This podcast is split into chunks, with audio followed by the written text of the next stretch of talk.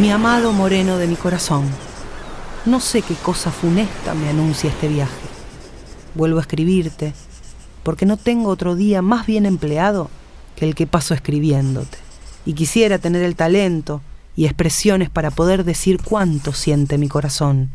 Ay, moreno de mi vida, cuánto me cuesta vivir sin vos.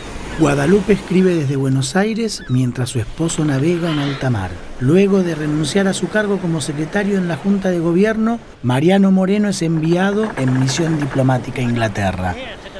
El grupo morenista ha sido desplazado y el sector más moderado toma control del proceso revolucionario. Ascuénaga, Larrea, Peña, Vieite, French, Beruti, Donado, los han desterrado. Del pobre Castelli hablan incendios, que ha robado, que es borracho, que hace injusticias.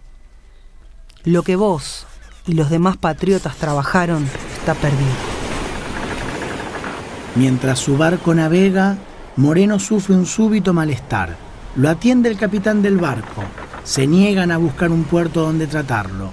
Es el 4 de marzo de 1811. Mariano muere en alta mar. Antes de zarpar, otro funcionario había sido designado como su reemplazante por si el doctor Moreno no llegaba a destino. Su cuerpo es arrojado al mar.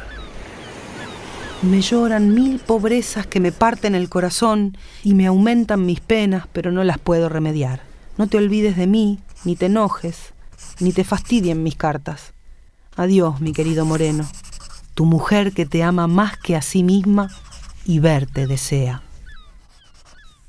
Guadalupe sigue escribiendo sus cartas sin conocer el destino de Mariano. Cuando la noticia llegó a Buenos Aires, dicen que Cornelio Saavedra dijo, hacía falta tanta agua para apagar tanto fuego. Pero todo un océano no fue suficiente y en su plan revolucionario de operaciones, Moreno aún se nos presenta como uno de los grandes revolucionarios de nuestra América.